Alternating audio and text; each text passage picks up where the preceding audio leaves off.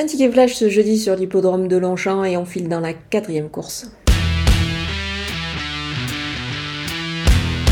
Le numéro 1, Djanga, a gagné son handicap, a été pénalisée au poids de 2,5 kg, mais je pense qu'elle peut encore franchir un cap ici.